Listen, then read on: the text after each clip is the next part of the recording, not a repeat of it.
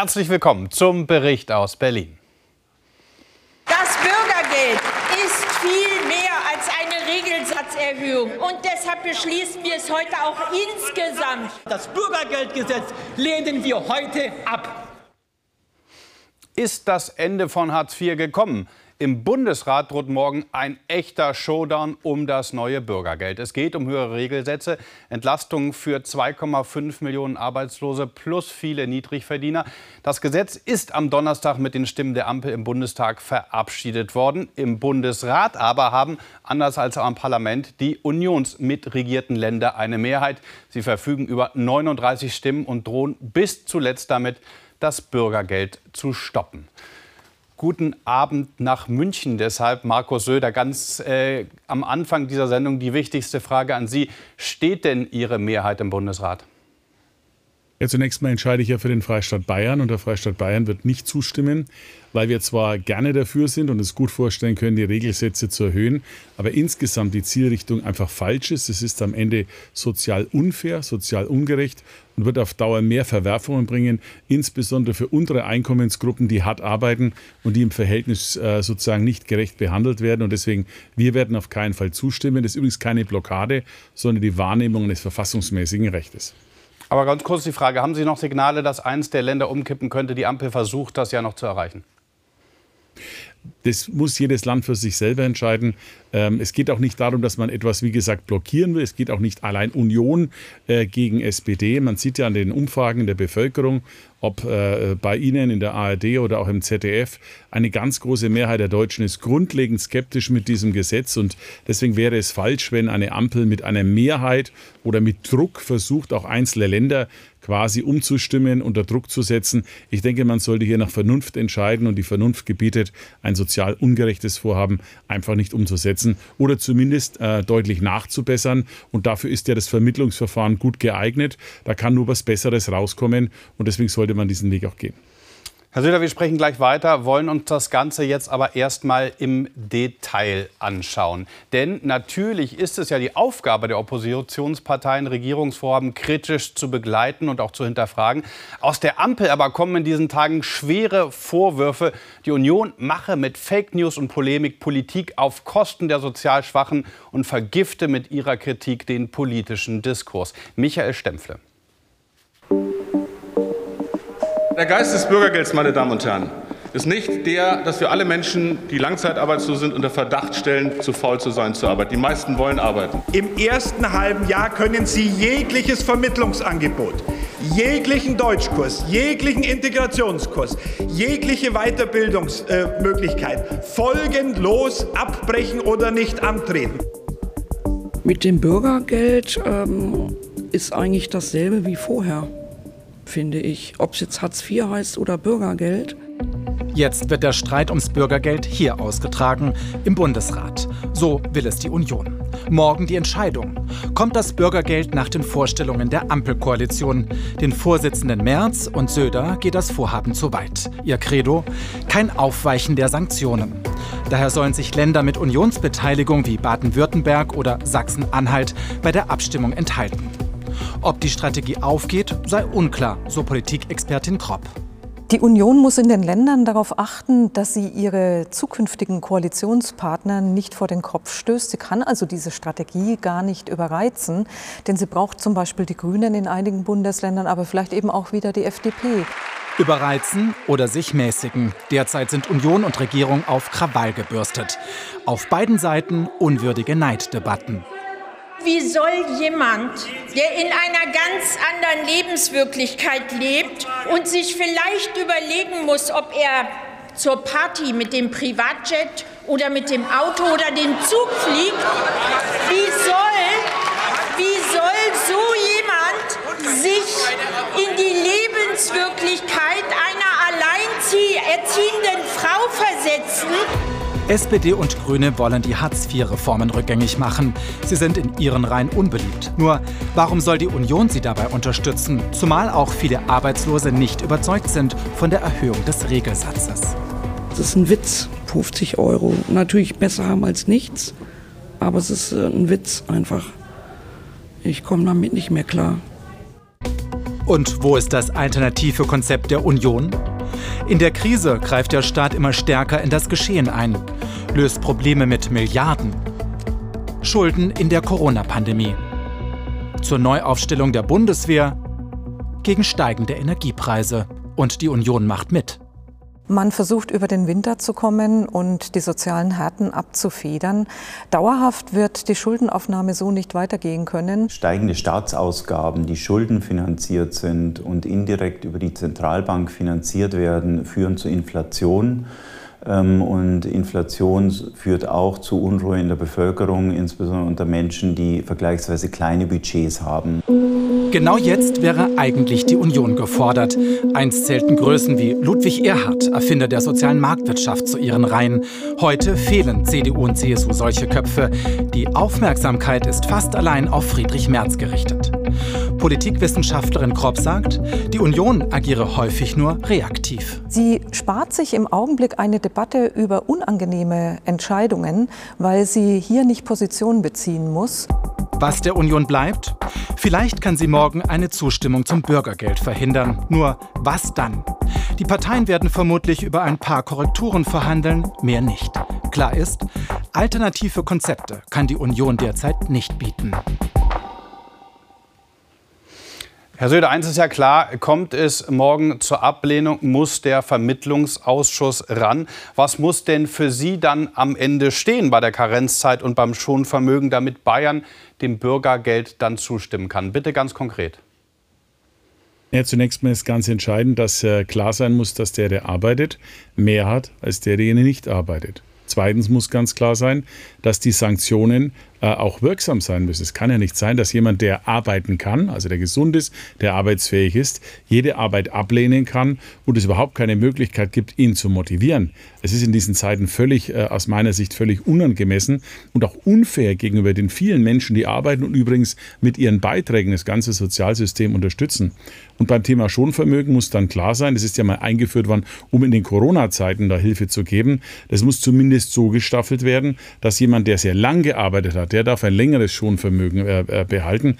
Aber dass das jetzt dazu führt, dass manche Leute dann eben sogar mit einem relativ hohen Vermögen eine relativ gute Unterstützung bekommen, weil da geht es ja auch um Heiz und da geht es auch um Wohnungsbereiche, äh, die Mieten, die bezahlt werden und andere, die relativ wenig haben, quasi über ihre Beiträge das mitfinanzieren. Das führt am Ende zu einer dermaßen Unwucht und mangelnden Balance, dass entgegen der Auffassung von SPD und Grünen, von Politikwissenschaftlern und Journalisten, die sich da alle relativ gut zusammenfinden und sagen, das sei also doch toll, äh, ist es beim Großteil der Bevölkerung, gerade bei denen, die nicht so viel haben, eine Kassiererin, einer Verkäuferin im Supermarkt beispielsweise, ein Polizeimeister oder ein Busfahrer, die empfinden es als tief ungerecht und wünschen sich dringend eine Änderung und deren, deren Stimme sind wir und denen geben wir auch Unterstützung. Aber Sie nennen eben keine konkreten Zahlen. Und Herr Söder, SPD-Chef Klingbeil, sagt eben ob, aufgrund auch dieser sehr ähm, breiten äh, Kritik am Ende, die Union unter Söder und Merz verbreitet Fake News mit dem Ziel, die Gesellschaft zu spalten. Ich zitiere,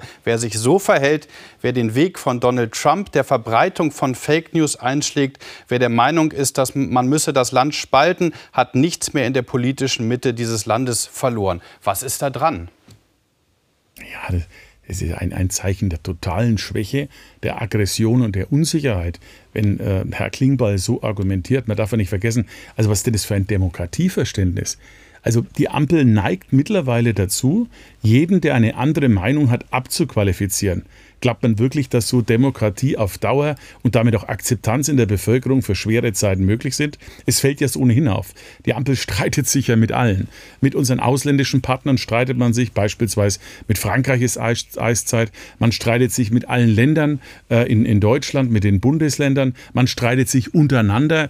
Ähm, ich glaube, das ist eine tiefe Unsicherheit und der SPD geht es bei dem ganzen Thema nur darum, quasi die Agenda 2010, die uns damals gut geholfen hat, aus Deutschland Deutschland ein starkes Land wieder zu machen, rückabzuwickeln. Wir werden sehen, dass diese Reform, die jetzt stattfindet, am Ende schwerste Verwerfung geben wird und uns wirtschaftlich auf lange Zeit möglicherweise belasten kann. Deswegen stimmt der ganze Kurs der Ampel nicht und es ist, glaube ich, schon einfach die Aufgabe zu sagen, dass man auch eine andere Auffassung hat und im Bundesrat entscheiden so, die Länder und nicht die Parteien.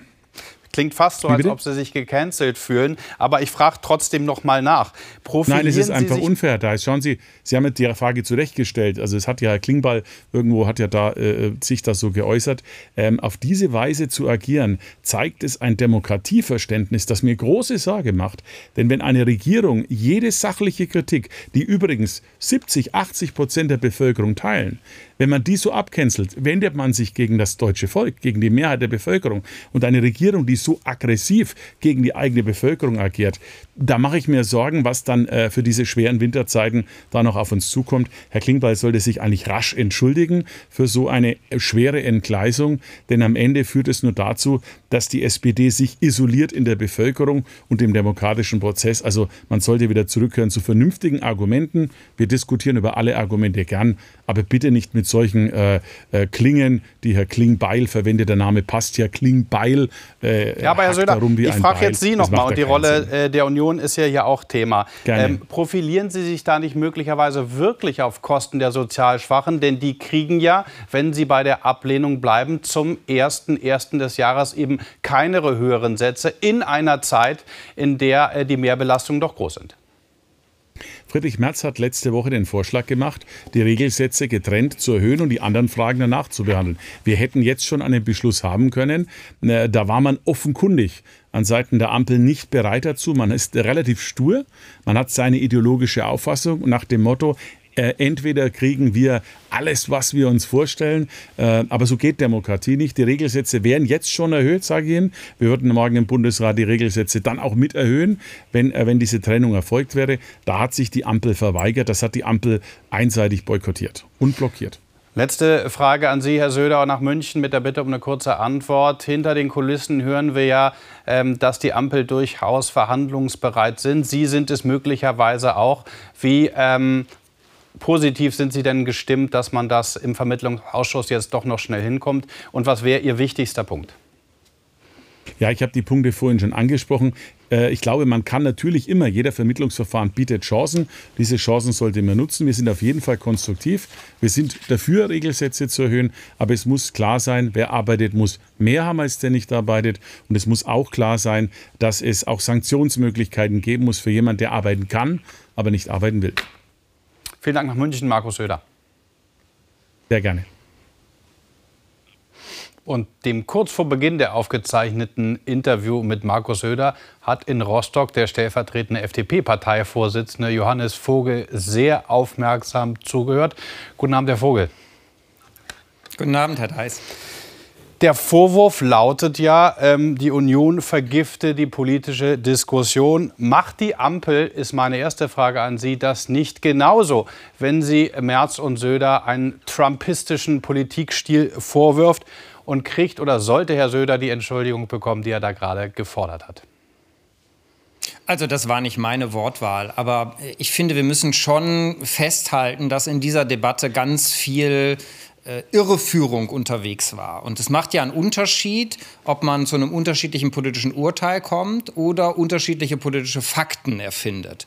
Urteile müssen sein, unterschiedliche Urteile. Wir müssen in der Demokratie ringen. Äh, aber wir haben in den letzten Tagen und auch gerade von Markus Söder äh, mindestens angedeutet Dinge gehört, die einfach nicht stimmen. Und deswegen will ich sie kurz sagen. Erstens, es gibt keine sanktionsfreien Zeiten beim Bürgergeld. Es gibt genug noch zu streiten bei Schonvermögen und anderem, aber es gibt keine sanktionsfreien Zeiten. Und vor allem ist mir wichtig, dass dieser Vorwurf, es würde sich am Lohnabstand irgendwas verändern, äh, dass der wirklich falsch ist. Weil mir liegt das sehr am Herzen. Natürlich muss der, der arbeitet, mehr haben als der, der das nicht oder weniger tut. Ähm, aber was beim Bürgergeld passiert, ist ja nur ein Inflationsausgleich. Es wird weiter genau die Formel angewandt, die eine CDU-Ministerin selber erfunden hat. Koalitionspartner, Teile der Koalitionspartner, SPD und Grüne wollten das anders aber das ist nicht das Gesetz, was jetzt vorliegt. Und dass das so ist, sehen Sie ja übrigens auch daran, dass die Union der Regelsatzerhöhung zustimmen will. Ähm, wenn Ihnen zu warm, angeblich zu warm ist, dann drehen Sie ja auch nicht die Heizung auf. Also den Vorwurf sollten wir wirklich jetzt in der okay. politischen Debatte beiseite lassen.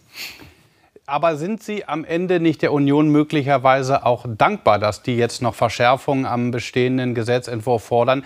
Denn zu einem Teil, äh, zum Beispiel beim Schönvermögen, hatte die FDP in der Ampel gegenüber SPD und äh, ähm, den Grünen ja nicht die Kraft. Nur, wir haben ja ganz viel verändert. Es gibt keine andere Regelsatzberechnung, es gibt keine sanktionsfreien Zeiten. Heizkosten werden nur, wenn sie angemessen sind, übernommen. All das war uns wichtig und findet sich jetzt im Gesetz. Äh, ich bin gesprächsbereit über alles, auch in einem etwaigen Vermittlungsverfahren. Aber was nicht passieren darf, ist, dass das ganze Verfahren blockiert wird. Denn dann wir machen wir es doch aber gleich ganz konkret, Herr Vogel. Dann nee, machen wir es doch gleich den, ganz den Punkt, Herr Deis, würde ich ganz kurz, ja, den Punkt würde ich ganz kurz gerne sagen. Warum ist das so wichtig? Denn in diesem Gesetz und das ist der zentrale Punkt, das ist das Herzstück des Bürgergeldes, sorgen wir dafür, dass es zu mehr Leistungsgerechtigkeit und Aufstiegschancen kommt. Das habe ich als FDPler seit vielen Jahren für gekämpft. Denn Anstrengung muss sich stärker lohnen. Da geht es um das Thema Zuverdienstregeln. Ich will nur mal ein Beispiel nennen. Heute, wenn jemand, der in einer Hartz-IV-Familie groß wird, er eine Ausbildung macht oder sie, kriegt er 200 Euro rund. Nach dem Bürgergeld sind es über 600 Euro. Wir müssen doch dafür sorgen, dass äh, sich anzustrengen, gerade bei jungen Menschen, aber auch bei Erwachsenen, sich stärker lohnt. Und das machen wir über das Bürgergeld. Und das darf nicht scheitern, weil die Zukunft unserer Nation liegt doch in den Talenten und Ideen der jungen Menschen. Herr Vogel, wir schauen nach vorne und wollen ja heute auch inhaltlich weiterkommen. Es wird den Vermittlungsausschuss vollbringen. Sie haben gesagt, Sie sind Kompromissbereich. Machen Sie es bitte kurz. In welchem Punkt denn? Ja, die Union muss, muss natürlich erst mal sagen, was stört sie.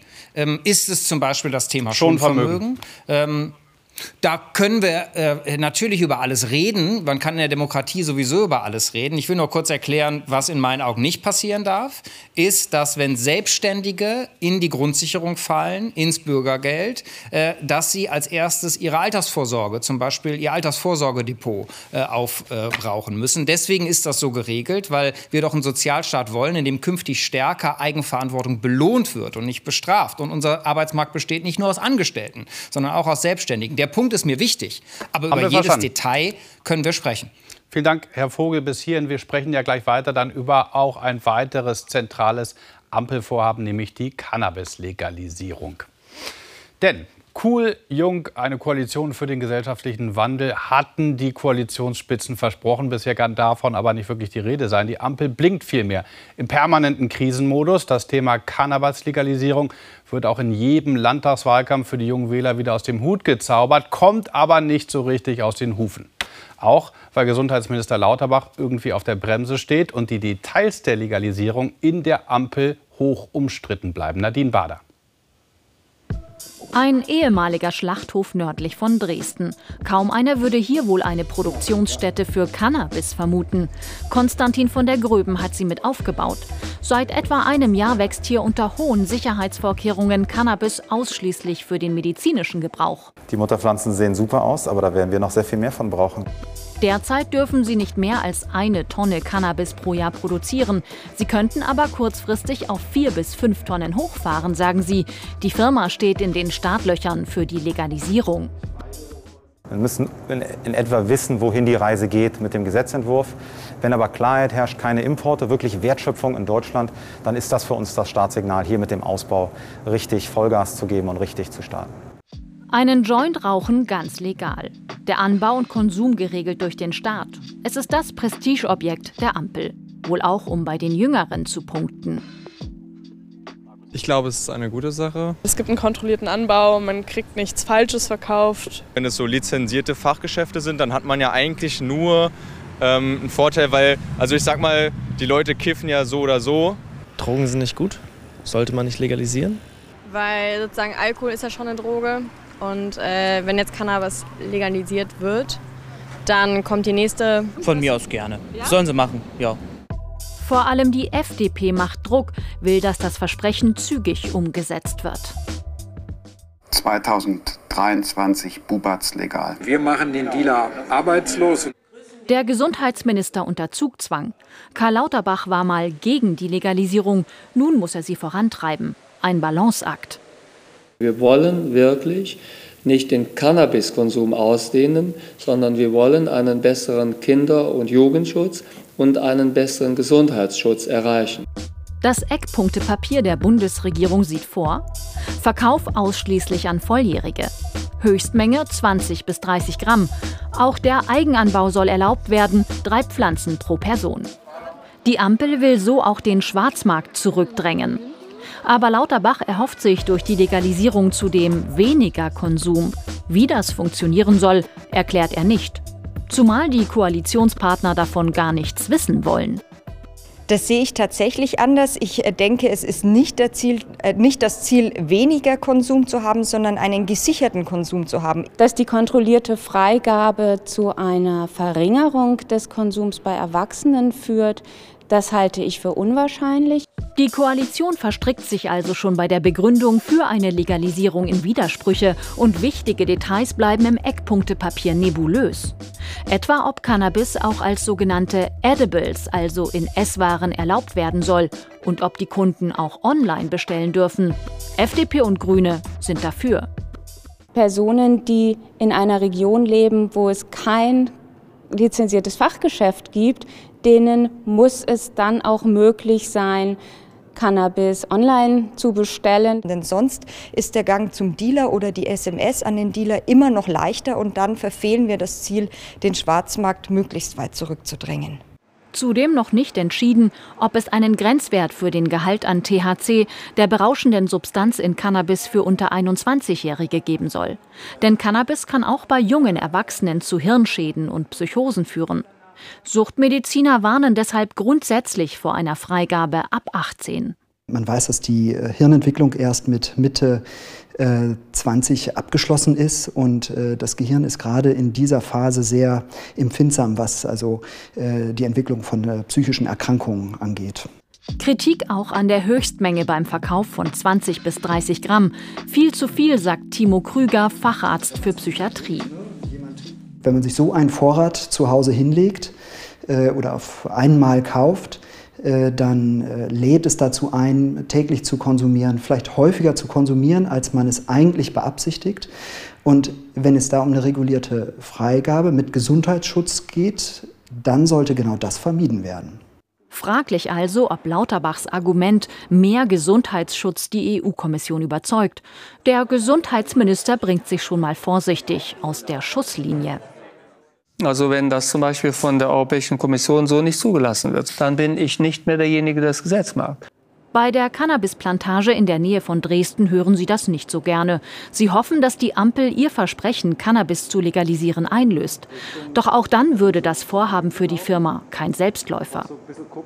Ich glaube, der Schwarzmarkt, der wird unser größter Wettbewerber sein. Da sollte man sich keine Illusionen hingehen. Das wird nicht von heute auf morgen verdrängt werden. Das wird einige Jahre dauern, bis wir den Schwarzmarkt zurückgedrängt haben. Doch ob und wann der Ertrag von diesen Blüten frei verkäuflich sein wird, noch völlig unklar. Aus Sicht der Koalitionspartner agiert der Gesundheitsminister zu zögerlich. Vor allem die FDP drängt auf eine zeitnahe Umsetzung. Herr Vogel, äh, das Argument äh, mit der Legalisierung, den Cannabiskonsum einzuschränken, das glaubt der Ampel nun wirklich niemand. Deshalb die Frage an Sie, schadet Karl Lauterbach damit nicht der Ampel am Ende? Ja, ich glaube, wir haben als Koalition ja klar vereinbart, dass das kommt. Ich halte das auch für richtig. Und äh, Karl Lauterbach hat seine Position da verändert. Und ich glaube, da muss man Respekt haben. Es ist ja aus dem Beitrag deutlich geworden, dass die Koalition als Ganzes, auch ich jetzt nicht erwarte, dass der äh, Konsum in Summe weniger wird. Mein Ziel ist, kein Kontakt mehr zu Dealern, ähm, verantwortungsbewusster Konsum äh, und Aufklärung ist möglich und vor allem unsere Polizei hat doch Wichtigeres äh, zu tun, als kleinen äh, Konsumenten hinterherzujagen. Aber Herr Vogel, ähm, Sie haben ja Herrn Lauterbach gerade noch mal gehört im Beitrag. Er sagt, wenn die EU das ablehnt, dann ist das nicht mehr sein Vorhaben, das er ab, äh, äh, umsetzen würde. Wer denn dann? Ein neuer Gesundheitsminister? Naja, äh, es ist ja äh, jetzt zur europarechtlichen Prüfung bei der Kommission und das ist ja auch richtig. Natürlich müssen wir europarechtskonform agieren. Ähm, aber die Juristen, mit denen ich über das Vorhaben gesprochen habe, haben deutlich gemacht, äh, das kann gelingen und deshalb bin ich sicher, das wird auch gelingen. Dann kommen wir jetzt in die Details, zu den noch strittigen und offenen Details innerhalb der Ampel. Ähm, vor allem was Internethandel und THC-Gehalt angeht. Was ist da Ihre Forderung? Ja, ich glaube, wenn Legalisierung, dann muss sie natürlich auch Sinn machen. Ähm, und dann, finde ich, muss man die Analogie auch zu, äh, zu Alkohol als schwerer Droge, die legal ist in unserem Land, ziehen. Ähm, und äh, es, wenn wir in ländlichen Regionen zum Beispiel wollen, dass der Schwarzmarkt, dass der Dealer eine weniger große Rolle spielen, dann macht es natürlich keinen Sinn, es nur in Geschäften, die man aufsuchen kann, in Städten zu legalisieren, sondern macht der Onlinehandel unter denselben Voraussetzungen, mit derselben Aufklärung, was Gesundheitsschutz angeht, etc., äh, natürlich Sinn. Sinn. Andere Dinge sind zum Beispiel auch relevant. Wir müssen dafür sorgen, ähm, äh, dass ähm, zum Beispiel wie Kanada das macht mit Spucktests, es auch möglich ist, dass man Wochen nach einem Cannabiskonsum Auto fährt. Das wäre mit den heutigen Regeln nicht gerecht, äh, nicht sichergestellt, weil die halt in einer, in, aus einer Zeit kommen, wo Cannabiskonsum illegal ist. Und deshalb gibt es natürlich einen umfassenden Regelungsbedarf, aber das ist ja auch klar, weil man eine grundlegende Frage neu regelt. Herr Vogel, ähm, 23 soll es kommen. Wir sind gespannt, ob die Ampel das umsetzt und sagen fürs Erste vielen Dank nach Rostock. Sehr gerne. Grüße nach Berlin. Und wie geht es weiter im Umgang mit Russland? Das ist die entscheidende Frage beim G20-Gipfel in der kommenden Woche. Der russische Präsident wird wohl kneifen, aber der Bundeskanzler ist bereits unterwegs in Richtung Indonesien, macht heute eine wichtige Zwischenstation in Vietnam. Als die Vereinten Nationen darüber abstimmten, das russische Verhalten als Aggression zu verurteilen, da hat sich Vietnam enthalten und Olaf Scholz macht heute vor Ort keinen Hehl daraus, was er davon hält. Das internationale Recht ist die Grundlage für Frieden, aber auch für die Stabilität und den Wohlstand unserer beider von freien und offenen Handelswegen abhängigen Länder. Von Vietnam wünschen wir uns deshalb auch klare Positionierung in dieser Frage. Es handelt sich bei dem russischen Angriffskrieg um einen Bruch des Völkerrechts mit gefährlicher Präzedenzwirkung. Ja, und Tina Hassel begleitet den Kanzler zum G20-Gipfel. Gipfel, äh, liebe Grüße nach Vietnam. Tina, was kann denn der Kanzler, die klaren Worte haben wir jetzt gehört, aber am Ende wirklich tun, dass ein Land wie Vietnam seine Positionierung öffentlich ändert? Nun, Matthias, nicht viel. Äh, der Kanzler kann werben, der Kanzler kann mahnen hinter verschlossenen Türen oder eben, wie wir es gehört haben, auch öffentlich. Mehr aber nicht wirklich. Und er kann, und das haben Sie heute auch getan, klarstellen, dass Deutschland in Vietnam langfristig agieren und ähm, einen langfristigen Investitionen plant. Das ist wichtig, weil Russland ja auch ein wichtiger Wirtschaftsfaktor äh, Faktor ist und Partner. Mehr aber kann er nicht tun. Und die Mahnung hat nicht viel genützt, zumindest offiziell hat die vietnamesische Seite das Wort Russland überhaupt nicht äh, in den Mund genommen. Aber, und das ist neu, der Kanzler kam eben noch mal raus und hat gesagt, hinter verschlossenen Türen habe Vietnam zumindest klargestellt, nukleare Drohungen akzeptiere man nicht. Aber was heißt das denn dann für den G20-Gipfel? Da trifft Scholz ja auf Länder wie Indien und auch den Gastgeber Indonesien, die äh, sogar mit Russland kooperieren. Ja, das werden ganz schwierige Verhandlungen. Da gibt es viele äh, Länder, die sich äh, nicht positionieren wollen, die sagen, das ist euer Krieg. Und bei uns äh, führt er eher äh, zu ähm, hohen Lebensmittelpreisen, Hunger und Wirtschaftskrisen. Es geht letztlich um einen unausgesprochenen Wettbewerb darum, ähm, wer mehr Unterstützer sammelt von diesen G20, der Westen oder Russland, die ja nicht anwesend sind, zumindest nicht Präsident Putin. Das ist offen. Ähm, zumindest aber ähm, will Deutschland und will der Westen durchsetzen, dass möglichst viele Länder nukleare Drohungen verurteilen. Im Moment aber ist noch völlig unklar, ob man sich überhaupt auf eine gemeinsame Abschlusserklärung einigen kann. Tina, vielen Dank für den Moment nach Vietnam. Du äh, begleitest den Kanzler ja die ganze Reise und wirst uns dann auch aus Indonesien über den G20-Gipfel und Verlauf weiter informieren. Danke. Das erwartet uns also kommende Woche und am Sonntag startet dann die Fußball-WM in Katar. Der WM-Kader wurde ja gerade vorgestellt vom FC Bundestag, den wir vom Bericht aus Berlin kurz vor WM-Beginn für den Bundestrainer gescoutet haben. Ist keiner dabei. Ist vielleicht auch besser so.